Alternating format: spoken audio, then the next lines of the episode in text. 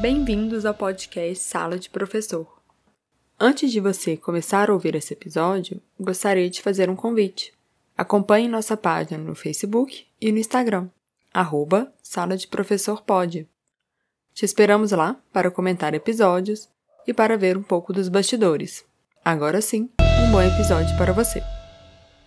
Olá, bem-vindos à nossa Sala de Professor. Eu sou a Fabiana. E eu sou o Alisson. E o convidado para nossa sala é o professor Adriano Mussa. Adriano é co-criador e diretor acadêmico e de inteligência artificial do LIT, EdTech que oferece conteúdos inovadores com a personalização do ensino. Adriano também é reitor da Escola de Negócios St. Paul. Adriano, fale um pouco mais sobre você para os nossos ouvintes. Obrigado, Fabiana, Alisson, prazer estar aqui. Bom, é, você descreveu aí a minha experiência profissional. Eu gosto de falar né, um pouquinho de um outro jeito, né? Que eu tive uma experiência profissional voltada para o mercado financeiro a vida inteira, ou pelo menos um pedaço da vida, e depois eu vim para a área acadêmica, sendo professor de finanças, diretor acadêmico, né, de uma escola que é a. Paul, que originalmente nasceu em finanças e foi ampliando para todas as áreas de negócio. E há cinco anos eu liderei a nossa ida rumo à aplicação de inteligência artificial nos negócios. Começou com uma, uma experiência bem inicial, bem, bem um piloto, acabou virando coisa séria. A gente foi reconhecido pela IBM, foi o nosso parceiro de inteligência artificial como ah, o projeto de inteligência artificial mais profundo de uso da inteligência artificial para a educação no mundo. E aí eu me animei pelo tema e acabei indo fazer um, um pós-doutoramento na Universidade de Colômbia em IA aplicado à educação. Então eu digo que uh, IA passou, IA e educação passaram a ser a paixão, mas uh, finanças, apesar de eu ainda lecionar, foi ficando um pouquinho para trás. Esse é um pouquinho do meu histórico. Legal, Adriano. A gente agradece né, a sua disponibilidade em participar aqui do nosso bate-papo. E eu queria começar é, a nossa conversa a partir da missão do LIT. A missão é democratizar globalmente a melhor aprendizagem para o bem da humanidade. Queria que você falasse um pouquinho sobre essa missão e como que você acha que é possível atingi-la. Excelente, Fabiana. A gente tinha a São Paulo, cerca de 20 anos, a São Paulo, uma escola de negócio, que tem tudo, sempre teve tudo que uma escola de negócios precisa ter. Prestígio, né? Escola de negócios vive de prestígio. Uma boa quantidade de alunos se formando. A gente tinha de 10 a 15 mil uh, executivos treinados por ano, na, na modalidade presencial, essencialmente. Cursos, como toda escola de negócios, cursos de MBA que iam de 30 a 80 mil reais o curso. E a gente começou a se questionar o seguinte: poxa vida, está tudo bem, temos tudo que precisamos para uma escola de negócio. Mas vamos fazer um exercício aqui. Se a gente deixasse de existir, aconteceria exatamente o quê? E foi dura a realidade da resposta, que foi nada, absolutamente nada. Porque a gente começou a perceber que existem outras boas escolas de negócio de excelência voltadas para a qualidade, ah, e que de 30 a 70 mil muitas pessoas podem pagar, mas o muitas é muito relativo, são poucas pessoas que podem pagar né, por um curso de 70 mil reais. E a gente começou a ver uma série de tecnologias exponenciais eh, disponíveis, e o fato delas serem exponenciais significa que o custo delas é muito baixo, né, é pago por uso, e ela passa a ser acessível para todo mundo. E a gente começou a olhar para algumas tecnologias que poderiam viabilizar que a gente fizesse praticamente a mesma coisa, um ensino de alta qualidade, só que dessa vez cobrando muito menos. Né? O preço do LIT hoje, a modalidade mais barata chega a ser R$ 39,00 por mês, a cento e pouco, depende da modalidade, mas por R$ 39,00 por mês, a gente consegue que algumas pessoas ah, tenham acesso a conteúdo de altíssima qualidade, o mesmo conteúdo de qualidade que a São Paulo sempre entregou, só que, poxa, por R$ 39,00 por mês é diferente de 80, 70 mil reais um curso. Isso ampliou fortemente as nossas possibilidades e por isso que a gente fala que sim, é possível dar a nossa contribuição para democratizar o melhor conteúdo, não é qualquer conteúdo, porque infelizmente o EAD, né, como era chamado no Brasil, sempre foi é, sinônimo de baixa qualidade. Isso não é mais verdade, por isso que a gente nem usa a palavra EAD mais, a gente usa digital ou digital, né? Porque é para diferenciar mesmo, é a mesma coisa, é, mas é que o EAD é igual a baixa qualidade. Não, não precisa ser. E a gente acredita que, poxa, com R$ reais por mês a gente consegue acessar muito mais gente. De fato, a gente está propiciando isso para muito mais gente. São milhares de pessoas e, inclusive, a gente começou a se assustar com o resultado disso. Hoje a gente tem alunos em mais de 90 países e o LIT só fala português. Então, são pessoas que falam português ah, acessando. Então, acho que nós estamos no rumo aí de, de, de dar a nossa contribuição para esse propósito, para que mais pessoas tenham acesso a conteúdo de alta qualidade no Brasil. Adriano, você colocou a questão da. Acho que a gente pode falar a questão da escala mesmo, né? A democratização passa pela escala.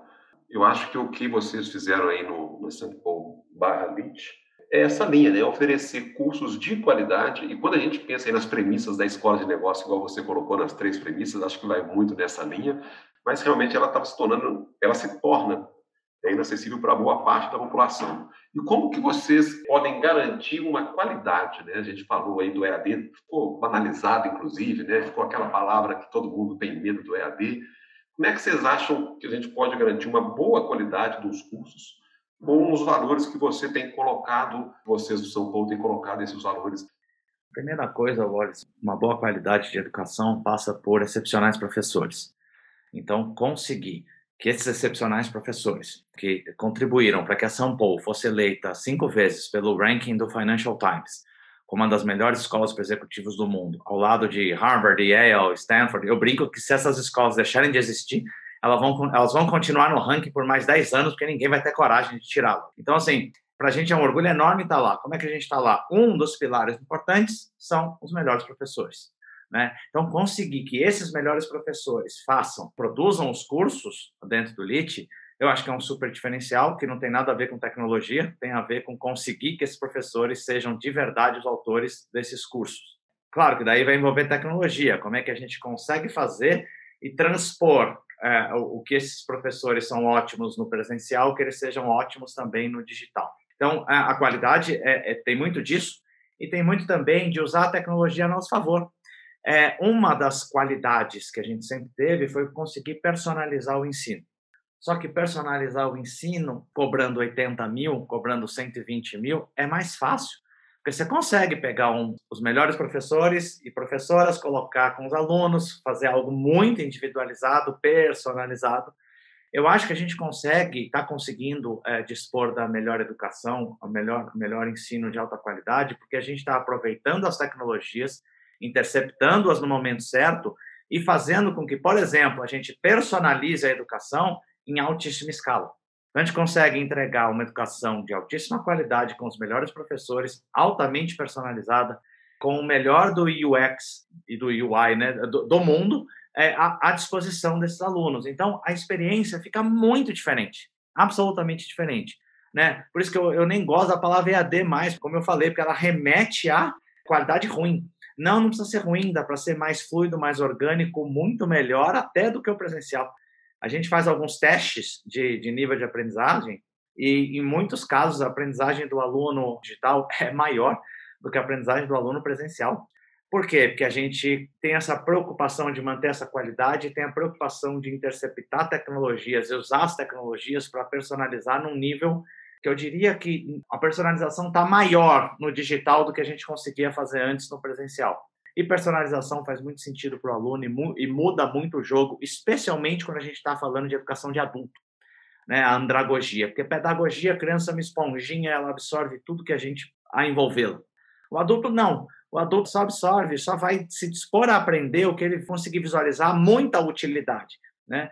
É praticidade, tem que ser fluido, tem que ser orgânico, e isso tudo é, a gente consegue hoje. Por isso que eu acho que está dando para transpor essa qualidade para o digital. Adriano, primeiro sobre o EAD, é, a gente conversou muito sobre isso né, na, na pandemia, né? Muitos alunos estavam com pavor das aulas remotas, né? Por causa disso, por causa desse EAD que é tão discriminado, vamos falar assim, né? As pessoas têm esse, essa discriminação com EAD, né? E aí teve muito isso no início da pandemia, da gente também querer deixar claro para os alunos que não era EAD, era aula remota, né? A gente querer mudar um pouco esse nome também. E aí a gente vê outra coisa que você falou sobre que não importa a questão da tecnologia, né? Educação é sobre pessoas, né? A gente tem que ter os professores e a gente tem que ter aquilo que os alunos estão procurando, né? No seu caso aí, vocês estão falando sobre a personalização do ensino, né, para deixar de acordo com cada aluno o que eles estão procurando. E aí eu queria, vou entrar, vou emendar numa pergunta como que funciona essa personalização. O que, que vocês fazem, né, para fazer essa personalização? É, no site de vocês falam que vocês utilizam a metodologia on-learning. Eu queria saber como que funciona isso. Tá, legal. Bom, deixa eu explicar primeiro o nome on-learning, né? A gente vive um famoso lifelong learning, né, aprendizagem ao longo da vida, é, que de novo não tem nada, tem algumas décadas que esse termo foi cunhado pela Unesco, ah, só que o, o, meu e provavelmente o de vocês, o lifelong learning que nós vivemos, ele foi mais ou menos assim, ele foi cheio de liga e desliga, ele foi cheio de on e off. Eu fiz minha graduação, estou no modo on, terminou a graduação, comemorei como nunca, não é isso? Ligo off e vou trabalhar. Continuo aprendendo, óbvio, mas de um jeito mais informal. Aí surgiu a necessidade, vou fazer um curso de extensão, ligo on de novo. Acabou o curso, comemora, off. Agora, pós-graduação, on, off. O nosso lifelong learning foi assim. A gente não acredita que esse é o lifelong learning que as pessoas precisam hoje. As pessoas precisam de um lifelong learning que a gente chamou de always on. Já que é para falar inglês, a gente abusa, né? É sempre ligado. Por isso do on learning. Não tem mais esse liga ou desliga. É aprendizagem contínua e a todo momento, sem desligar ao longo da vida. Só que vamos combinar, não dá para ser always on frequentando uma pós-graduação toda terça e quinta. Ninguém aguenta a vida inteira ainda numa pós-graduação, terça e quinta, horário marcado. Isso é muito complicado, não dá para ser sempre assim. A aprendizagem precisa ser mais fluida, mais rápida, mais eficiente. E para isso, existem alguns princípios do on-learning. Né? É, são, são oito princípios, mas eu vou me ater aos da personalização. A gente personaliza a aprendizagem do aluno em dois grandes eixos. O primeiro eixo é o como aprender. Somos seres únicos, diferentes e aprendemos de forma diferente. Eu posso aprender melhor lendo, você pode aprender melhor participando de uma cocriação, de um design thinking, etc. Cada um aprende de um jeito. Uh, one size fits all, né? Um, um tamanho serve para todos. Foi muito útil na educação da Revolução Industrial, mas não dá mais. A gente tem tecnologia para fazer diferente. Então, o que, que a gente faz? A primeira coisa que o aluno faz na plataforma, no LIT, é copiar e colar, não precisa responder questionário, ele copia e cola trechos de e-mail, de WhatsApp, tanto faz são trechos é, contínuos ou não, desde que some de 600 a 1000 palavras, desde que sejam autorais os textos, a gente vai dar três resultados para o aluno. Resultado 1, um, um teste dos seus traços de perfil de personalidade, baseado no Big Five, que é um dos grandes testes de perfil de personalidade. Existem vários, né? MBTI, DISC. O, o Big Five é um, ganhador de Nobel. Então, vai dar um relatório completo dos traços de perfil de personalidade. Bom, o que isso tem a ver com educação? Ainda nada. A gente vai dar um segundo resultado. Qual é o segundo resultado? Nós criamos um algoritmo que conecta os traços de perfil de personalidade com estratégias de aprendizagem. Ou seja, a gente vai dizer para o aluno como pessoas com esses traços de personalidade, em geral, aprendem melhor. É um relatório. Terceiro resultado que a gente dá para o aluno: a gente ordena os objetos de aprendizagem dentro da plataforma, vídeo, áudio, exercício, fórum, discussão, de acordo com os traços de perfil de personalidade do aluno, para que seja otimizada a sua experiência. Ou seja, uma pessoa introvertida vai receber primeiro, analítica vai receber primeiro um texto uma pessoa extrovertida precisa falar, né? Então, provavelmente vai receber primeiro uma atividade em grupo, uma discussão. Você fala assim, mas vai discutir o quê sem ter lido? Não, extrovertidos precisam disso, né? Então, é, é, essa é uma personalização, ou seja, torna a aprendizagem mais adaptada ao seu estilo de aprendizagem. Então, esse é o como. O segundo pedaço da personalização é o quê. De onde surgiu isso? A gente tem uns alunos que chegaram com 20 anos e fizeram um curso de matemática financeira conosco. Maravilha. Aí eles voltaram a fazer um curso maior, um curso de formação de controller. Adivinha qual era a primeira disciplina do curso? Né? Matemática financeira. E a pessoa fez de novo. Passou uns anos, a pessoa voltou para fazer uma pós-graduação conosco. Surpreendentemente, matemática financeira estava lá. Aí a pessoa voltou para fazer um MBA conosco é, matemática financeira de novo. E, a, e, o coitado do aluno ou da aluna trabalha com matemática financeira. Isso é tortura. Né? A gente começou a observar isso e falou assim: não faz sentido. Aí a gente usou a inteligência artificial para o aluno selecionando um curso dentro do LIT, por exemplo, a matemática financeira, de 5 a 7 minutos de interação com a inteligência artificial do LIT, a gente vai conseguir descobrir o que, que essa pessoa de verdade sabe de matemática financeira. e vai falar assim: olha, matemática financeira, o curso tem 16 horas de dedicação. Você já mostrou que você sabe essa e essa parte. Foca nessas outras oito horas, não perde seu tempo com essas daqui. Extrapola isso um pouquinho. Quem falou que o MBA precisa durar 24 meses, 18 meses, 26 meses? Não precisa, depende do histórico profissional e de aprendizagem de cada um. A aprendizagem está em todo lugar, por mais que nós, professores, contestemos isso até a morte, né? A gente fala, não, o YouTube só tem porcaria. Não, tem coisa boa também, né? Então, assim, se tem coisa boa e os alunos aprendem em todo lugar, nós no LIT temos que considerar essa aprendizagem. E aí, uma pós-graduação pode ser feita em quatro meses, cinco meses. Na pandemia, tivemos alunos e alunas que concluíram o MBA inteiro em quatro, cinco meses. Pessoas com um belo de um histórico profissional que vieram mais estruturar as coisas e aprender alguns pontos do que fazer tudo novamente isso torna a aprendizagem mais fluida. E essas personalizações permitem o always on, o on learning, porque senão ninguém aguenta. Se não for, se for padronizado todo mundo junto, repetindo coisas, aprendendo de um jeito que não é o meu, talvez fique insuportável. Né? Então, é, essa personalização ajuda demais. E só para conectar com as primeiras perguntas, nada disso seria possível sem as novas tecnologias, sem as tecnologias exponenciais, sem, no caso, a AI eu vejo muita polarização quando o assunto é tecnologia na educação, né? Que parece que são é, eles ou eu, né? São, são as tecnologias ou os, as pessoas. Não, são as tecnologias e as pessoas. A tecnologia é só um viabilizador do que as pessoas sonharem, do que nós sonhamos e, e a gente acredita muito no, no, no always on, por isso das personalizações, Fabiana. É a tecnologia a favor das pessoas, né? Exatamente. É o E, não é o O, né? Muito legal, Adriano, muito legal. Eu fiquei aqui ouvindo e, e fazendo as minhas anotações e reflexões. Adorei o on-off. É literalmente assim. Eu fiz a graduação on. Aí passou um tempo e os mestrados on de novo. Estou terminando o doutorado aí agora em setembro, se tudo correr bem, e vai correr, on. Aí, realmente você vai ligando e desligando à medida que você vai estudando. Né?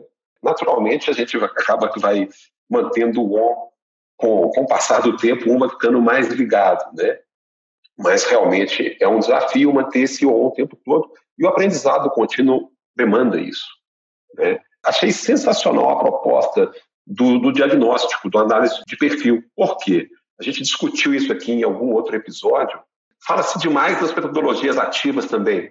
Né? E tem aluno que ele não quer ser aquele aluno o aprendizado da metodologia ativa não se aplica a todo o perfil de aluno. Né? Então, esse diagnóstico eu achei sensacional, acho que ele faz todo sentido. Porque o que está ocorrendo, veja se você concorda comigo, às vezes, com a metodologia ativa, tem que servir para todo mundo. Fits all. E não é assim. Né? Então, a personalização, ela visa muito isso também, né? Excelente, o Alisson. Quem falou que eu tenho que gostar de aprender de forma colaborativa. Eu posso não gostar e não tem problema nenhum nisso, né? Algumas pessoas, alguns tipos de aluno desaparecem numa cocriação. E então aquele ambiente não é bom para eles ou para elas. Então eu concordo plenamente com você. Parece que a gente está caminhando para outro one size fits all. Se o one size fits all era antes, ó, primeiro você lê, depois você vai participar da aula, depois vai ter uma tarefa. Agora a gente mudou, não, vai ter cocriação para todo lado, é flip the classroom, né? Isso inverteu a sala de aula, é ok. Mas será que funciona para todos? E inverteu como? Igual para todo mundo? Então você só mudou o, o, o size fits all de lugar. Concordo plenamente com você. É, a gente está na era da personalização, né? A gente tem como cada vez mais por causa de uma palavrinha composta aí chamada machine learning, né? A gente tem como identificar padrões que os olhos humanos não conseguem capturar e usar isso a serviço da aprendizagem, a serviço de cada pessoa. Eu concordo plenamente. Eu escrevi até um comentário aqui da sua fala anterior que falava da, sobre atividades em grupos, né? De começar com uma atividade em grupo um extrovertido. E aí eu coloquei assim, nossa, eu amo essa inteligência artificial, porque se começasse com uma atividade em grupo para mim, eu ia, nossa, que coisa chata, tipo assim, eu não gosto. Tem muito interessante isso, né? De realmente, cada aluno aprende de uma maneira, e eu falo isso com meus alunos, né? Aprende a forma que você aprende, né, para você estudar em casa, porque a aula, querendo ou não, que a gente tem hoje em dia nas faculdades, elas não são personalizadas. E aí o aluno vai ter que descobrir o que funciona melhor para ele em casa, né? Para afirmar aquele conteúdo, né? É, e você vê como é bacana, né? Antes, para fazer um teste de traços de perfil de personalidade, eu ia ter que pagar alguns, uns 300 reais, 400 reais, depende do teste, perder uma manhã respondendo questionário. A inteligência artificial consegue saber via semântica, né? Via sintaxe, via o nosso jeito de escrever. Então, é, não tem jeito, né? É, autoconhecimento é fundamental, inclusive para aprendizagem, né? Para tudo. O autoconhecimento é, é a chave. É o básico, né, Adriano? O autoconhecimento. E a gente fala tanto sobre isso, né? O, você colocou muito bem colocado que a melhor forma de garantir a qualidade é ter bons professores, excelentes professores.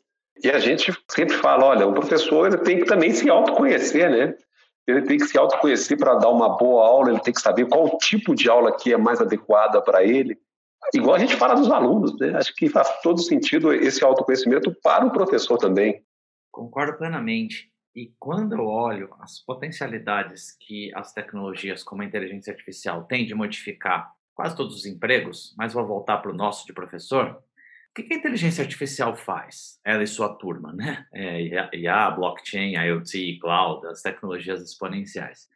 Elas têm um potencial muito forte de automatizar tarefas eh, repetitivas e de baixo nível de interação social sejam elas cognitivas ou manuais, tanto faz. E essa é a novidade, né? É, traços de perfil de personalidade absolutamente cognitivo, mas é repetitivo, então ela consegue. Se a gente parar para refletir quantas atividades nós professores fazemos que é repetitivo e é de baixo nível de interação social, olha, elas são inúmeras. Né? A Universidade Yale fez uma pesquisa nos Estados Unidos e ela descobriu que para o ensino básico, lá para o K12, né, o K-12 americano, cerca de 60% dos tempos de professores e professoras são dedicados a atividades absolutamente repetitivas de baixo nível de interação social. Leia-se. Preencher frequência, requisitos do Ministério da Educação, do regulador de cada país, de cada estado nos Estados Unidos. Corrigir atividades avaliativas altamente repetitivas, 60%. Só sobra 40% porque nos faz humanos, né? Para dedicar a aprendizagem de forma afetiva e empática, a aprendizagem é afetuosa, ainda mais de criança, é humana. É, só sobra 40% do tempo. Então, nós temos uma enorme oportunidade de deixar o algoritmo, a máquina, fazer essas atividades repetitivas para que nós nos concentremos cada vez mais no que nos faz humanos. Só que daí vai abrir um espaço para a nossa necessidade de reskilling, dos nossos professores. Porque assim, eu não sei se eu sei ocupar 100% do meu tempo com atividades só as de interação social, as afetivas, as empáticas, auxiliando alunos na, de forma amorosa. Eu não sei se eu sei fazer isso, eu não sei se todos os nossos professores pelo Brasil sabem fazer. Não fomos treinados para isso. As faculdades não nos treinou, não nos treinaram para isso. Você olha as, as grades das faculdades, elas são carregadas de tecnicidade e foram se excluindo as humanidades. O mesmo acontece na medicina. A medicina, ao longo dos anos, ela foi se entupindo de tecnicidade e a gente foi excluindo as humanidades. Mas a tecnicidade hoje já tem algoritmos de IA muito melhores que os mais treinados dos humanos para identificar alguns tipos de cânceres precocemente. Então, deixa o algoritmo identificar câncer, só que ninguém quer ser tratado por um algoritmo, quer ser tratado por médicos e médicas. Então, a gente vai precisar do reskilling desses médicos e vai precisar dos no do nosso reskilling como docentes. Então, eu acho que nós, professores e professoras, nós estamos num período crucial também, numa janela-chave de desenvolvermos novas competências e elas são, na minha opinião, urgentes. Sinceramente, o algoritmo avança em muitos aspectos, só que ele não vai avançar em nada que é interação social, nada que é criativo, no oposto de repetitivo. Que bom, então o que, que nós temos que desenvolver? Mais algumas habilidades, competências e abrir mão de outras braçais, não é braçal, vai, mas é repetitivo, é, porque os algoritmos fazem melhor. Tem uma super janela de oportunidade, que alguns preferem ver como risco. A gente vai tirar muita gente, muita gente da zona de conforto nessa, né? Muitas profissões, inclusive a nossa de professores e professoras. É, Adriano, então vou pegar essa fala sua e te perguntar como que a gente consegue essa conexão esse envolvimento né, mais pessoal nas aulas online. Porque, às vezes, isso no presencial fica muito mais fácil, né? A gente passou muito por isso com a pandemia, tá, tem passado ainda, né? As aulas ainda estão remotas para a gente. É muito difícil ter conexão com o aluno, ainda mais que eles nem abrem as câmeras, né? Muitas vezes. Eu tento, assim, ficar batendo um papo com eles antes da aula, pós-aula, como é que vocês estão e tal, não sei o quê, mas é só tela preta com nome, né? Então, assim, é difícil ter uma conexão maior. O que, que você acha disso? Como que a gente consegue? Concordo plenamente, Fabiana. Mas, assim, existem algumas ações, mas elas têm uma base. Eu vou falar primeiro as ações, na minha opinião. A mistura do síncrono com assíncrono acho que faz muito sentido, né? Porque a gente muitas vezes trata como sinônimos aprendizagem digital com Zoom, WebEx, etc. Né? Mas Zoom, WebEx são um pequeno recurso e um dos que menos geram dados para a gente. Agora, quando, por exemplo, no Lead, a gente tem uma plataforma proprietária que a gente consegue ter dados Big Data mesmo, de absolutamente tudo de comportamento dos alunos. Então, claro, uma mistura do síncrono com assíncrono ajuda demais. Então, a gente passou a oferecer no Lead uma vez por semana é, atividades síncronas. É, as interações nas diferentes camadas, tem tecnologia para isso, né? Interação, a gente tem uma área no LIT, por exemplo, que a gente chama de, de social, de social. É onde alunos falam com alunos e, e, e a tecnologia permite muito isso. A gente usa muitos dados para fazer o que a gente chama de nutrição dos alunos. Mas aí é uma nutrição baseada em dados. É uma nutrição que, por exemplo, descobriu que alunos extrovertidos estavam com 1,2 pontos na média final a menos que os introvertidos. Isso não é fácil ao olho humano, isso precisava ser via dedicação de padrão de machine learning. E a gente falou por quê, né? Claro, a experiência ela estava sendo montada para o introvertido. Primeiro lê, como eu mencionei há pouco. Não, então tá bom, então vamos mudar essa experiência. A gente tem alguns alunos que precisam de mais interação. A gente tem alguns alunos que só acessam as quartas à noite. Então, se a gente não der o, o empurrão, a notificação na quarta à noite, no horário preciso, perdemos esse aluno, ele não vai entrar. Só que todas essas coisas são descobertas por meio de dados. Então, é o que eu chamo de uma área de nutrição data-driven, apesar desse nome estar na moda e não significar nada, né? Para a gente significa, porque é com base nesses dados que a gente consegue tentar um engajamento e uma proximidade com o aluno. Mas por que, que eu falei que essas são só três exemplos de ações, né? Misturar o síncrono com o assíncrono, as interações nas diferentes camadas, como a, a, as áreas sociais do LIT, área de nutrição, eu acho que é algo importantíssimo, baseado em dados. Só que essas são só três exemplos. Para mim, o mais importante é entender o porquê do aluno e da aluna. Como é que se dá a conexão? Como é que eu vou engajar o aluno, a aluna, se eu não entender os seus porquês. Mas mesmo no presencial é, é, difícil. Se eu não entender os porquês dos alunos, e quando eu digo entender o porquê, é cada aluno tem um porquê. Tem aluno que está na, na, plataforma porque quer aprender é, sobre determinado ponto, mas por que aprender?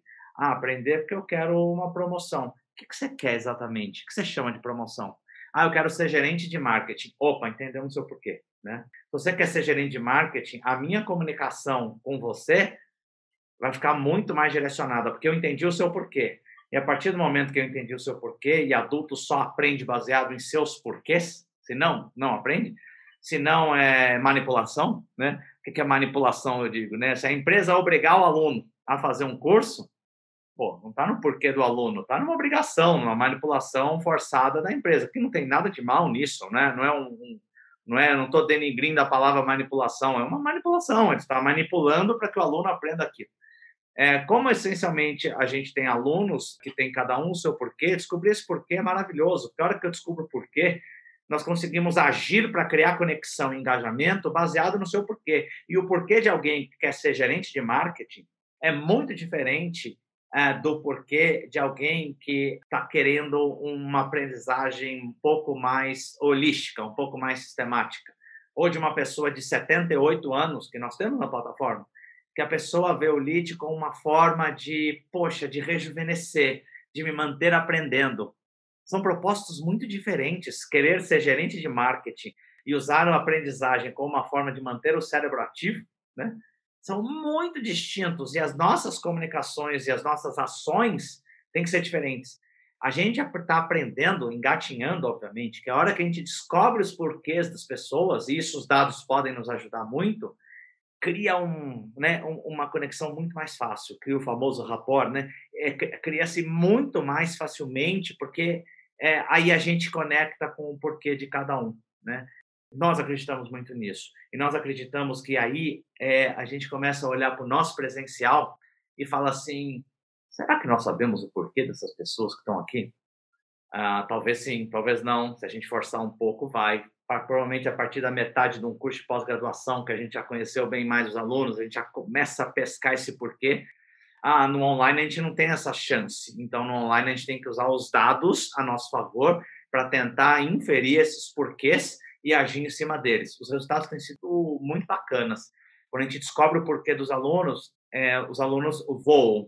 Eles conseguem aprender muito mais do que aqueles que a gente, grupo de controle, que a gente sabe que a gente não entendeu os porquês ainda. Então, eu, eu particularmente acredito que a chave de qualquer engajamento, e especialmente no online, está em nós nos dedicarmos a entendermos os porquês dos alunos. Apesar de filosófico, eu realmente acho que o caminho é esse.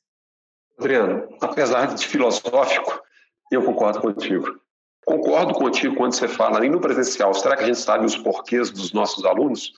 Se a gente considerar turmas grandes, dificilmente um professor sabe o projeto de vida do aluno. É, e eu concordo que uso efetivo dos dados, é, eles podem sim trazer essa personalização, trazer o perfil do aluno de forma mais clara. Lá no, no site de vocês, tem um depoimento do, do Marcelo, Marcelo Porto, que ele fala que é em curadoria, plataforma colaborativa e inovação como os pilares. A gente conversou um pouquinho do papel do professor, curadoria sempre vem à tona na sala do professor, na nossa sala aqui. Como que o professor pode fazer uma curadoria? O que, que você entende por curadoria e qual seria o papel do professor nessa curadoria para alinhar essa personalização e esse projeto de vida do aluno. Perfeito, Alisson. Assim, tem um professor de Harvard chamado uh, Richard Elmore, as maiores sumidades no estudo da educação. E eu gosto muito da definição dele, que ele, ele faz o seguinte raciocínio. Professores estão em todo lugar.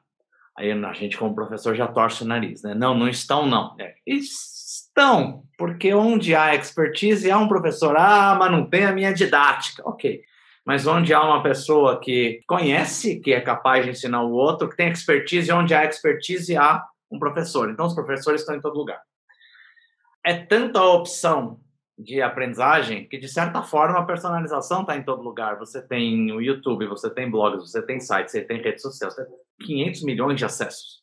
Significa que os limites da aprendizagem não estão mais nos muros da escola. Elas extrapolaram os muros da escola, né? E uh, o Richard fala assim: olha, o, o, limite do seu conhecimento, que antes estava nos muros da escola que você escolheu, agora está no seu network, né, na sua rede de contatos. Porque se a gente aprende com todo mundo, a aprendizagem está em todo lugar, você aprende com todo mundo. Conclusão dele: sim, a aprendizagem está em absolutamente todo lugar. A aprendizagem pode se dar de um jeito mais estruturado, como numa escola, ou menos estruturado, como na, cada um aprendendo sozinho de forma mais individual ou de forma mais coletiva, mas que ela está em todo lugar, ela está. E o que está acontecendo? Estão se ampliando fortemente ofertas de aprendizagem menos estruturadas, mais distribuídas, uh, e estão se proliferando uh, uh, um pouco mais coletiva, apesar de ainda ter muita oportunidade individual. Mas não há dúvida que cada vez menos estruturadas, estão se aumentando demais as ofertas menos estruturadas. Isso cria uma oportunidade, mas isso cria uma enorme dificuldade para os alunos. Separar o joio do trigo. Você não consegue curar enquanto você não tem um mínimo nível de conhecimento. Eu não sei nada de EBITDA. Se eu der um Google EBITDA, que é uma medida financeira, eu não consigo separar o joio do trigo. Eu não consigo entender que site eu posso confiar. Talvez depois de uma, um mês de estudo do EBITDA eu consiga começar a separar, né? eu sinceramente acho que esse é um papel da escola e esse é um papel e sempre vai ser de um professor, né, de uma professora. É, conseguir dar esses caminhos iniciais, conseguir fazer uma curadoria de toda essa enxurrada de informação para não acontecer o que o Mário Sérgio Cortella chama de não é que navega na web, né, naufraga na web, porque a pessoa tem tanta coisa que não sabe nem o que vê, vê tudo errado. Então, esse papel curador é dos professores, né?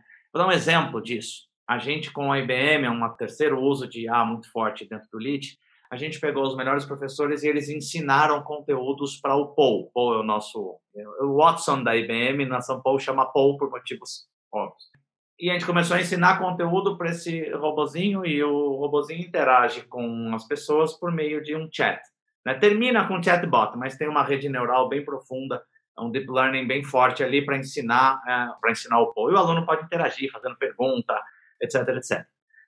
É, qual foi a primeira coisa que a gente teve que decidir? O que que o Paul vai aprender com os alunos?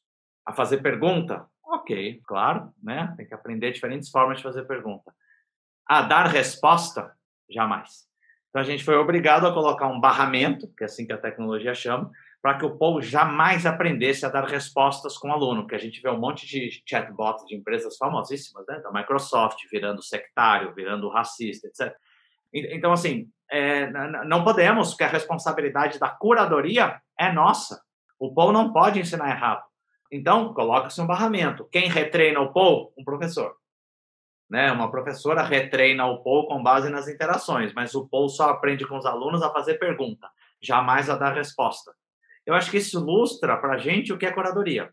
Nós somos responsáveis pelo que nós acessamos e pelo que nós possibilitamos aos alunos, mas isso não significa, em hipótese alguma, que a gente vai rejeitar todas as experiências dos alunos. Eu falei no começo, uma das personalizações é deixa eu considerar o que você já sabe, que você pode saber bastante. Mas nós vamos avaliar o que você já sabe, porque a gente não pode assumir que o que você já sabe está ou não está correto. A gente tem tecnologia para cinco minutinhos só, é, a gente ter essa capacidade de, de julgamento. Então, a gente acredita que esse é um papel in, infinito dos professores, fazer a curadoria. Mas, assim, até quando a gente é responsável pela curadoria? Até a gente atingir um dos nossos objetivos. O aluno e a aluna serem capazes, atingirem certo ponto que eles são capazes de curar. Ou seja, isso para mim é autonomia.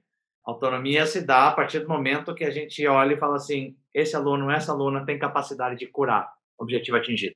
Então, é ser curadores até o ponto em que a gente estima que eles atingiram a capacidade curadora. Porque o que a gente quer criar é que eles criem capacidade curadora, não, não que nós fiquemos com isso.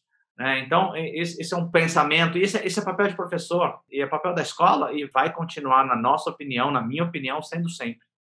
Sua fala me lembrou muito, na verdade, uma coisa que a gente conversou com a Alceli Barroso, da IBM. A gente fez um episódio com ela. É, a gente estava falando dessa crítica, às vezes, né? Que a gente tem essa distância da academia com o mercado, né? O que, que ela achava disso? E aí ela falou que, para ela, o que ela mais sente falta, na verdade, é de a, alguns alunos, né, estagiários, terem o pensamento crítico, na verdade. Ela falou que nem é conteúdo, mas é eles terem isso de estão com um problema, procura antes de perguntar, né? Pega uma informação, faz a curadoria, né? Até eu achei engraçado que ela falou assim: os principais pensadores são acadêmicos, né? Os cientistas, mas está faltando isso de ser ensinado efetivamente, né? Então, me lembrou muito essa fala dela e eu, eu acho que tem tudo a ver com o que você falou agora. Pode, Alisson. Na verdade, era a mesma linha, Fabi. É, a gente tinha falado do, do aprendizado contínuo, e o que o Adriano chamou a atenção para a curadoria é isso. O limite ele termina ali quando o aluno se torna autônomo, quando ele se torna capaz de aprender a aprender. E realmente, se a gente desenvolvesse essa habilidade nos nossos alunos, a capacidade de aprender a aprender, o aluno já consegue voar sozinho, né? ele já consegue andar com as próprias pernas. Eu acho que esse é o grande objetivo da aprendizagem, no final das contas, é promover a autonomia. Excelente. Primeiro que a Alceli é uma super amiga, e uma parceira de trabalho muito há, há bastantes anos. Então, eu não poderia não concordar com ela. E assim, o aprender a aprender também é muito curioso. Ninguém nos ensina a aprender. As escolas usam as técnicas de aprendizagem. É, por isso que quando alguém me fala assim, ah, você fala muito de data science, mas data science sozinho não serve para nada se ele não for adicionado ao learning science, né, as ciências da aprendizagem. Mas o problema é que as escolas usam ciências da aprendizagem, mas muito pouco é dito ao aluno. E existem técnicas para aprender a aprender, para a gente aprender de forma mais rápida, mais fluida, mais orgânica, né? A maior parte das pessoas, por exemplo, não faz a menor ideia. Coisas bobas do tipo, a gente vai ler um capítulo.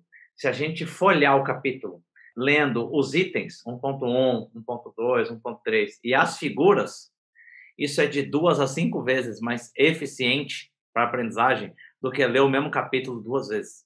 Ou seja, três segundos, é, três minutos que você para e vê. Por quê? Porque você está dando a, a, as bordas do que será, do que será é, estudado para o seu cérebro. Bobagem, porque ninguém nunca me disse isso. A gente é fazer o recall, né? que é terminou de ler um capítulo, ou de assistir um vídeo, ou de assistir uma aula, se puder escrever, melhor, mas só de refletir cinco minutos, sem nenhum papel, sem nenhum vídeo, tudo fechado, sobre o que você aprendeu, é maluco, é de três a oito vezes mais eficiente do que assistir a mesma coisa duas, três vezes. Assim, são, são coisas tão gritantes e que as pessoas que a gente tem como mais eficientes ao aprender fazem naturalmente, porque aprenderam por conta própria. Então, por que isso não é ensinado? Né? Que a gente não, não, não, não ensina isso para as pessoas. Por exemplo, uma das dicas que eu sempre dou de aprender a aprender, que conecta muito com o que vocês falaram, é a curadoria. Né? Aprendizagem está em todo lugar. Eu tenho muito aluno que fala assim: Nossa, eu aprendi tanto hoje nas redes sociais. Eu falo assim: Vamos lá, pode ser mas vamos conversar um pouquinho. Que pergunta você consegue responder com o que você aprendeu? Você consegue responder o que, quando e onde? A maior parte deles fala, claro. Tá bom. Você consegue responder como e por quê? Não. Então você não aprendeu nada, né? Porque se a gente lê um post e fala assim, ah, o Brasil ocupa uma das últimas colocações no ranking de eficiência. Ok, isso é um post. Consigo responder o quê? Claro, o Brasil ocupa um dos últimos. Consigo responder onde? No ranking de eficiência. Do... Consigo dizer quando? Claro, 2021. Vamos para as outras duas. Por quê? Tem a menor ideia. Como? Se você não foi para como e para porquê, faltou o que a Alceli colocou, faltou análise crítica, você não consegue responder nada. Então, talvez você tenha aprendido quase nada, né? E aí, juntando com inteligência artificial, você aprendeu exatamente o que a inteligência artificial é capaz de saber, né? O Google sabe o que, quando, mas o Google dificilmente vai saber por que e como. Então, essas, essas técnicas que a gente tem para aprender melhor, é, eu acho que elas fazem uma diferença é, brutal. E vão fazer cada vez mais, porque a nossa janela está encurtando. Né? Segundo o Fórum Econômico Mundial, a gente tem mais é, itens para serem desenvolvidos, competências a serem desenvolvidas, do que tempo que a gente tem para aprender. E nós não estamos, segundo o Fórum, fazendo a nossa parte. Eh, fazendo o nosso reskilling com a velocidade em que as coisas estão mudando.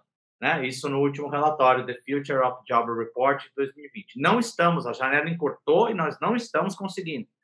Poxa, aí ele vem e coloca competência número um a ser desenvolvida. Aprendizagem ativa e estratégia de aprendizagem. A hora que você vê as definições, muita gente chamou de lifelong learning. Não é, é aprender a aprender são técnicas para se aprender mais rápido, melhor, etc. Mas faz sentido, a janela encurtou. Então, esse é um tipo de tópico que a gente precisa ensinar aos alunos, porque isso vai no sentido de dar capacidade curadora para eles, para a vida. É, é uma forma de desenvolver curadoria, é uma super forma. A capacidade curadora desenvolvida neles, se eles forem mais hábeis, mais rápidos, mais eficientes para aprendizagem. Eu fiz, por exemplo, uma incomodado com esse assunto há um ano eu, eu venho fazendo uma palestra de 10 dicas essenciais para as pessoas aprenderem a aprender de forma mais rápida tal. O engraçado é que a principal reação é, putz, faz sentido. E aí vem, por que, que ninguém nunca me ensinou isso antes? Eu também não sei. Ninguém também nunca me ensinou isso antes, né? Mas é, é, é, é algo que a gente discute pouco, porque aí é só uma opinião também, né? Claro, a gente está muito, muito preocupado no Brasil em estudar, em desenvolver uh, técnicas de ensino e menos focado em desenvolver como que de verdade o aluno aprende. Basta ver nosso resultado no PISA, né? E, e o problema não é carga horária, a gente é um dos campeões de carga horária, é um dos campeões de, de, de orçamento, é, é que a gente não, não, não, não, foca na aprendizagem do aluno, a gente foca muito no, no, no ensino e muito menos na, na aprendizagem. E tem técnicas para aprender. E não depende da gente, depende da gente dar autonomia para eles. Desculpa a resposta longuíssima, mas é que o assunto é muito empolgante. É super empolgante, Adriano. Eu também me incomodo e eu ia comentar com você sobre o, o Fórum Mundial do Trabalho quando você falou dele. Eu volto a fazer a ponte.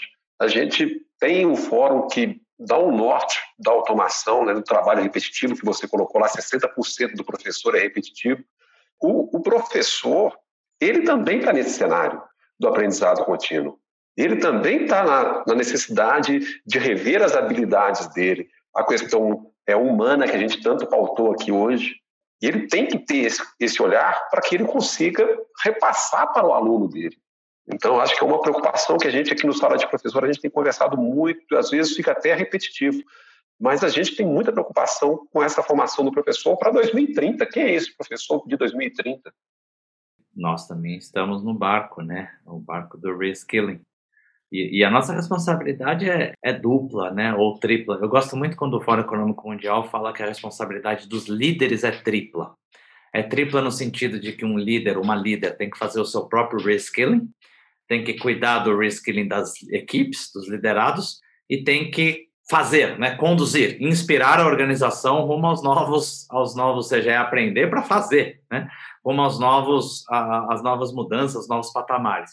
Se a gente fizer uma analogia, professores são líderes natos, lideram salas de aula, lideram, inspiram, e inspiram em fases da vida, em momentos que as pessoas estão mais abertas para serem lideradas, né, que é quando estão aprendendo. E o nosso desafio, assim como o do líder, é triplo. A gente tem que fazer o nosso para viabilizar o deles né? E tem que fazer leituras de mundo para onde esse mundo caminha, porque está cada vez mais complexo esse entendimento, né? A gente sai de mundo é, VUCA para mundo BANI e, e, é razoável, cada vez mais incerto, cada vez mais a mais difícil de entender, mais incompreensível, e eu gosto de resumir como cada vez mais pós-moderno, porque isso nada mais é do que características da pós-modernidade, como diria o, o, nosso, a gente tem um distinguished professor na. Paul, que é o professor George Forbes, um dos maiores pensadores do, do Brasil, sem dúvida, que ele chama de Terra 2, né, que no fundo é a pós-modernidade. Então, o papel do professor é triplo, assim como o do líder é. E nós estamos num momento, parafraseando aqui o, o Fórum Econômico, a gente está num turning point, né, num momento crucial da gente, segundo o fórum, da gente olhar para trás e falar assim, foi o momento em que a gente inclinou a curva, ou foi no momento em que a gente deixou as coisas passarem, né? Talvez seja meio catastrófico, né? meio leitura catastrófica, né? Mas é como o fórum está lendo, ele está lendo como um momento crucial de decisão para o caminho do, do trabalho, para o caminho da sociedade. Então, eu acho que sim, a gente tem um, um, enorme trabalho pela frente, mas eu sou muito otimista. Eu ainda acho que ah, nós temos capacidade, nós temos corpos de professores muito bons, e com capacidade de fazer. Eu sinto mais uma necessidade de mobilidade um pouco mais organizada, um pouco maior, um pouco mais nacional, estruturada, mas eu acho que quando, quando isso acontecer, se, se vamos torcer para que aconteça, eu acho que a gente tem um, um corpo de. Ninguém escolhe ser professor por acaso, né? Acho que a gente está aqui em três, em três professores, a gente sabe que ninguém escolhe por acaso, né? Falemos como quiser, mas é para ajudar pessoas a transformarem de alguma forma suas, suas vidas, sua sociedade, sua família, por mais clichê que isso pareça. Então, assim, a gente, se a gente tem esse propósito, e acho que todo professor e professora tem, a gente vai ter que mudar e acho que a mudança vai, vai acontecer. Só só estamos mais preocupados com a velocidade disso. Cada vez mais está difícil de terminar o, a gravação. O papo vai ficando melhor, a gente vai querendo continuar, mas a gente vai ter que partir para o final. Só fazer um comentário antes. Esse, assunto de aprender a aprender eu acho super interessante também. Eu acho que a gente devia fazer depois um outro episódio focando nisso. Eu até fiz aquele curso da Bárbara. O é... Learning How to Learn, né? O Aprendendo a Aprender. É ótimo aquele curso. Exatamente. Eu acho que todo mundo devia fazer aquele curso. Então, vamos partir aqui para o nosso final. É, sempre o nosso convidado, Adriano, deixe uma dica para os nossos ouvintes. Pode ser um, um livro, um filme, uma música. Eu acho que a minha dica vai ser muito mais, uh, não é um, um, livro específico ou um curso específico. A, a minha dica vai ser, uh, em geral, né, como educador, eu acho que eh, a minha dica vai ser no sentido de que existe, é, acredite, né, o mundo está mudando numa velocidade e numa em um nível de força, de intensidade é muito maior do que parece. Né? As coisas estão cada vez mais difíceis de entender. A, a, pandemia deixou a gente em estado de alerta e cérebro em estado de alerta é, não é o melhor estado cerebral para se aprender, mas eu acho que a gente tem que a, fazer um, um esforço maior para continuar nos trilhos. Né? E esse esforço maior para continuar nos trilhos é um autopoliciamento, é uma, uma autorregulação para não parar de aprender a velocidade está grande demais, não vale mais frases do tipo, ah, isso aí já aconteceu na Revolução Industrial e não mudou nada. É, é muito longo explicar por quê, mas estamos numa situação diferente, muito diferente, uma velocidade muito diferente, e eu acho que quem vai estar melhor é quem conseguir uh, fazer o seu processo de reskilling. Eu realmente acredito nisso. E, e, esse processo de reskilling passa por a gente estar com as antenas ligadas. Será que eu aprendi mesmo hoje? O que, que eu aprendi hoje? É, e conseguir separar a aprendizagem de poeira, de coisas que massageiam o ego, uh, de coisas que são só gostosas, né? E a aprendizagem, ela pode ser gostosa, ela às vezes não é tão gostosa, ela é indigesta, é, mas tudo isso é parte da aprendizagem. Então, a minha dica seria assim: nossa capacidade de aprendizagem ela não é tão grande por dia, mas se a gente aproveita todos os dias para aprender algo novo, é, a gente chega em resultados inacreditáveis. Então, minha dica seria não perca nenhum dia, né? Vai aprender, é, todos os dias é dia de aprender. Uh, e especialmente vai ficar tudo mais fácil se você fizer o que a gente chama de gap analysis, né? Parar para refletir onde que eu tô, onde eu quero chegar na vida, né? É, e o que está faltando. Poucas pessoas fazem esse gap analysis e uma vez que fez essa análise de gap, essa análise do que falta, perseguir né, diariamente é, esses objetivos. Eu acho que está é, muito difícil fazer isso hoje. A pandemia está nos distraindo demais e é justo que nos distraia. É muito sofrimento, é muito problema, é muita crise. Estamos todo momento preocupados com coisas muito maiores do que uma educação, estamos preocupados com a vida, mas que a gente tente parar, refletir um pouquinho, ah, e isso até vai ajudar, né? E seguir o trilho dessa aprendizagem, seguir constante no trilho de aprendizagem, fazer o máximo esforço possível, porque o resultado vem. É uma dica um pouco mais uh, genérica, mas eu estou sentindo muito essa necessidade uh, nos alunos que eu interajo, eu interajo com muitos alunos. Então, essa seria uma dica. Se, e, e vai dar tudo certo um pouquinho por dia, o nosso cérebro é capaz de fazer milagres. Não é dica genérica, não, Adriana. É dica para a vida que a gente fala. E foi uma dica muito boa. Então, vou agradecer novamente a sua presença aqui. Muito obrigada por esse bate-papo que foi tão inspirador. Obrigado. Adriano, a gente, obviamente, adora, ama o Sala de Professor, porque a gente sempre tem a oportunidade de conhecer pessoas sensacionais, igual você conversando conosco hoje. Toda vez que a gente conversa com os nossos convidados, eu e Fabi saímos sempre motivados a continuar com o Sala de Professor e entrevistar novas pessoas. Muito obrigado pela sua disponibilidade e sua atenção nessa manhã de segunda-feira conosco. Eu que agradeço. O Alisson, Fabiana, obrigado pelo convite. Foi um prazer conversar com vocês. E assim finalizamos mais um episódio do Sala de Professor.